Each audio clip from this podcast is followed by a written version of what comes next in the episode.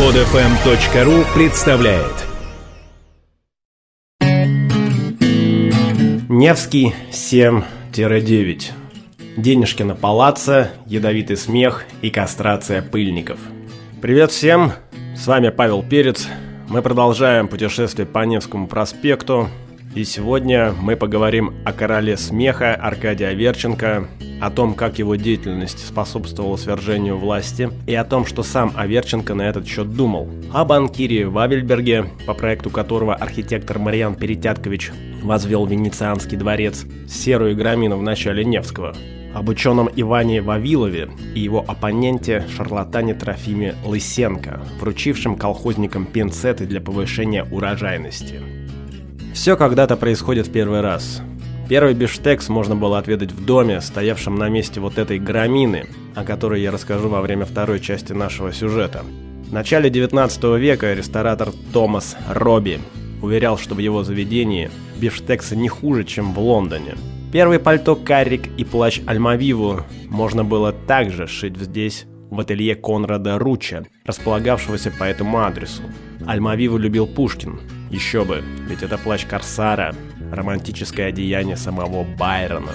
Ну и, конечно же, первый, общепризнанный в России король смеха, правил своими читающими подданными вот отсюда, с Невского 9.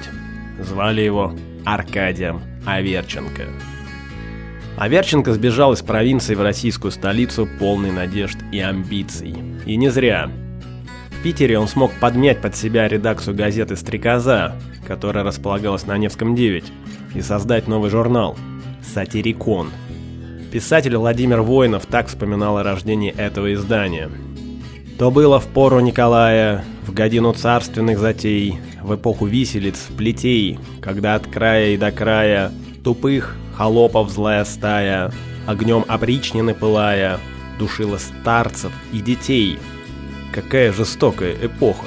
Слава богу, ей пришел конец, потому что среди насупленных созданий, одетый в розовый мундир, в немых провалах темных зданий родился маленький сатир. Маленький сатир, сатирикон, был юмористическим журналом номер один в России. В его манифесте значилось мы будем хлестко и безжалостно бичевать все беззакония, ложь и пошлость, которые царят в нашей политической и общественной жизни. Смех, ужасный, ядовитый смех, подобный жалам скорпионов, будет нашим оружием. Можно ли с помощью этого оружия, вот отсюда с Невского 9, сковырнуть власть? Наверное, нет, но поспособствовать этому вполне реально.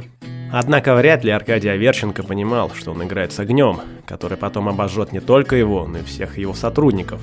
Когда Николай II пригласил главного редактора Сатирикона на встречу, тот демонстративно отказался.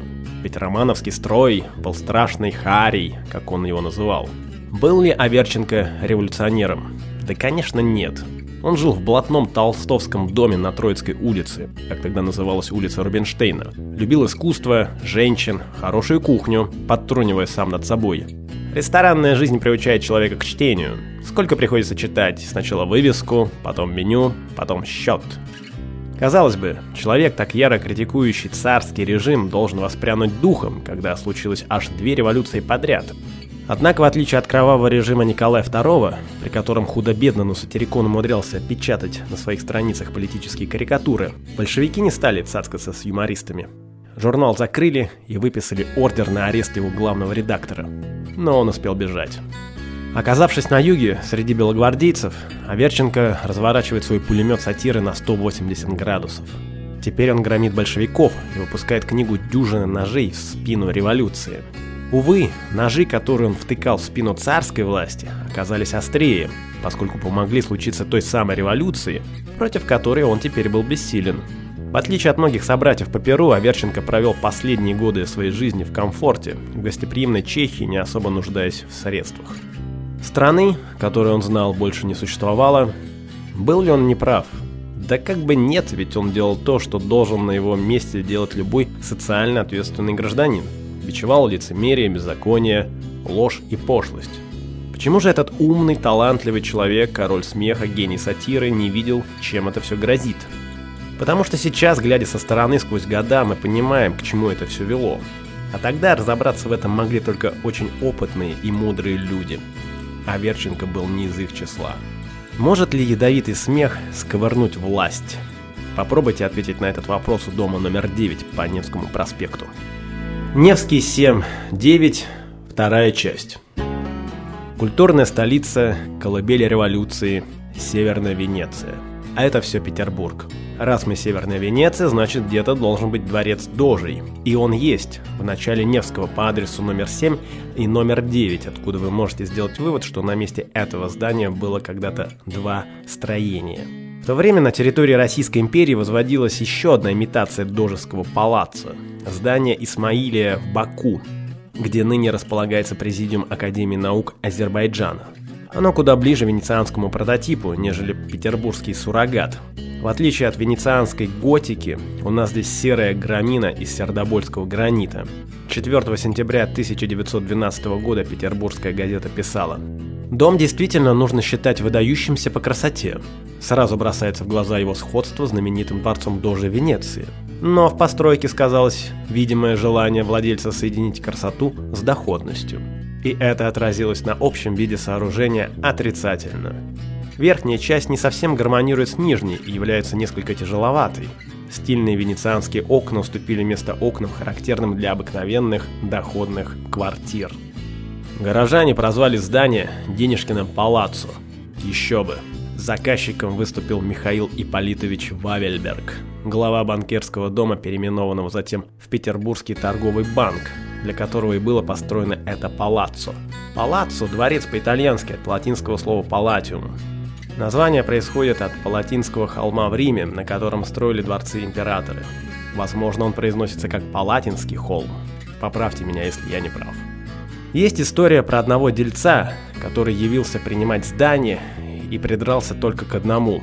На дверях висела табличка «Толкать от себя». Это противоречило взгляду банкира, и он попросил навесить табличку «Тянуть к себе». Я слышал этот анекдот про многие здания, но городской фольклор связывает его с Вавельбергом. Архитектор Перетяткович удовлетворил каприз заказчика. Мариан Марианович Перетяткович. Звучит как скороговорка. А между тем, по проекту именно этого зодчего был построен храм Спас на водах, стоявший на левом берегу Невы, в самом конце английской набережной. Это реплика средневековых русских церквей с нехарактерной для Петербурга однокупольной структурой была предназначена для увековечения памяти моряков, погибших в Цусимском сражении. Их имена можно было прочитать на медных досках, замурованных в стены. «Летопись ужаса». Так называли петербуржцы эти таблички. При советской власти храм был взорван. Перетяткович возвел в северной столице еще несколько зданий, но за неимением храма самой значительной постройкой стал дом Вавельберга. К сожалению, в отсутствии солнца серый гранит не дает возможности разглядеть архитектурное убранство здания, а оно весьма богатое и загадочное. Например, я до сих пор не могу понять, что за элемент декора под датой. Возможно, морская мина, ведь украсил архитектор Львов Невские ворота Петропавловки бомбами. А возможно это что-то другое. Возможно кто-то из вас даст правильную трактовку этой детали. Николай Оцуп, выходец из Гумилевского цеха поэтов, основатель эмигрантского журнала «Числа», участник итальянского сопротивления, которому удалось дважды совершить побег из концлагеря, и которому удалось увидеть дом номер 9 по Невскому проспекту так, как это может сделать только поэт. Гранитный дом Вавельберга не сверкнул озерами стекол, зеркальных, с переливами такими, как на глади озер Женевских, когда в их холоде зыбком радуга изогнется. Невский 11 Классическое здание на Невском 11 было перестроено по проекту Леонтия Бенуа, который при этом эксплуатировал свою излюбленную тему – французский стиль. В подобном духе им было построено здание капеллы на Мойке – о Леонтии Бенуа и о том, почему в честь его семейства названа картина Леонардо да Винчи, мы поговорим у дома номер 46 по Невскому проспекту. А пока, что речь пойдет о пестиках и тычинках.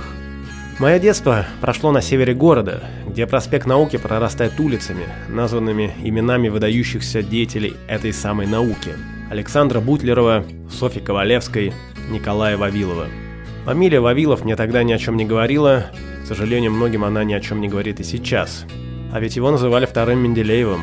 Так же, как Дмитрий Иванович смог придумать систему, благодаря которой можно было предугадать еще не открытые химические элементы, Николай Иванович открыл закон гомологических рядов, который позволил предсказать наличие еще неизвестных видов растений.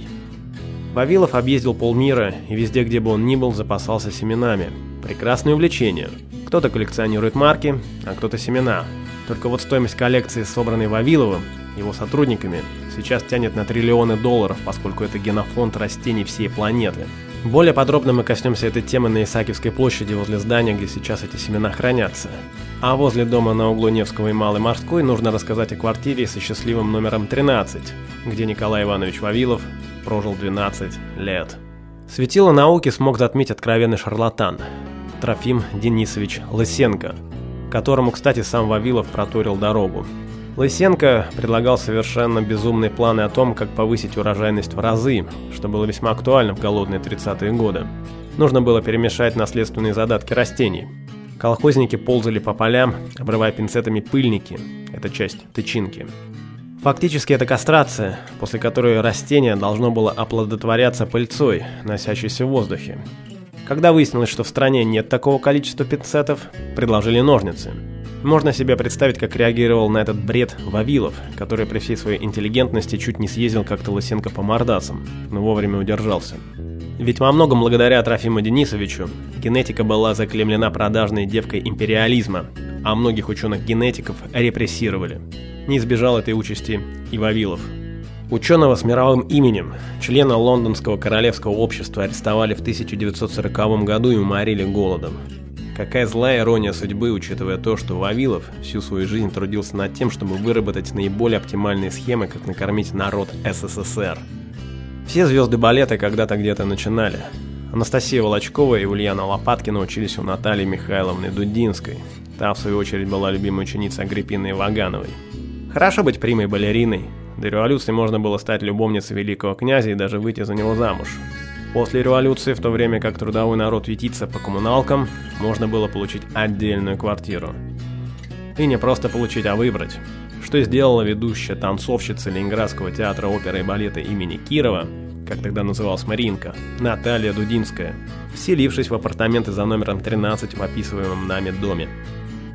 Здесь еще оставались некоторые вещи Вавилова, включая библиотеку, Дудинская прожила здесь до самой смерти, о чем ныне свидетельствует мемориальная доска на доме. Ее квартира с антикварной мебелью и венецианскими стеклами в окнах была светским салоном советского времени. Мемориальная доска, посвященная Вавилову, пока отсутствует. На этом все, дорогие друзья. С вами был Павел Перец. Мы продолжим путешествие по Невскому проспекту в нашем следующем выпуске. Пока.